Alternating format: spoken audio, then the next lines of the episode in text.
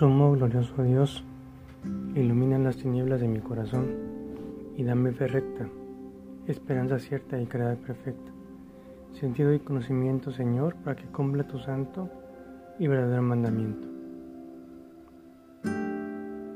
Como te habrás dado cuenta, en el Evangelio de hoy, Jesús realiza dos tipos de asombrosos milagrosos, milagros, pero lo más notorio es que uno de ellos lo hace sin importar el tipo de gente que se lo pide y luego no es para él mismo, sino para otra persona.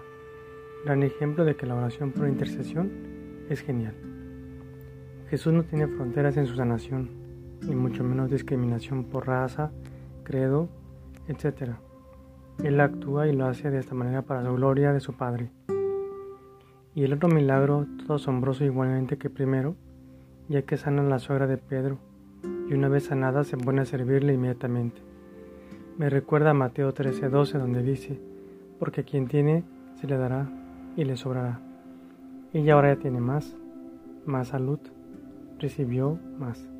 Y sí que tuvo más, que hasta el Espíritu Santo la pone en movimiento inmediatamente y a bendecir las manos que la curaron ofreciendo lo que ella sabía hacer. Hoy en día Jesús nos quiere seguir sanando, solo falta que tengamos fe en sus manos y en todo Él, que lo curan todo, y nos sintamos dignos de recibirlo con los brazos abiertos y dispuestos a ser renovados. ¿Te animas?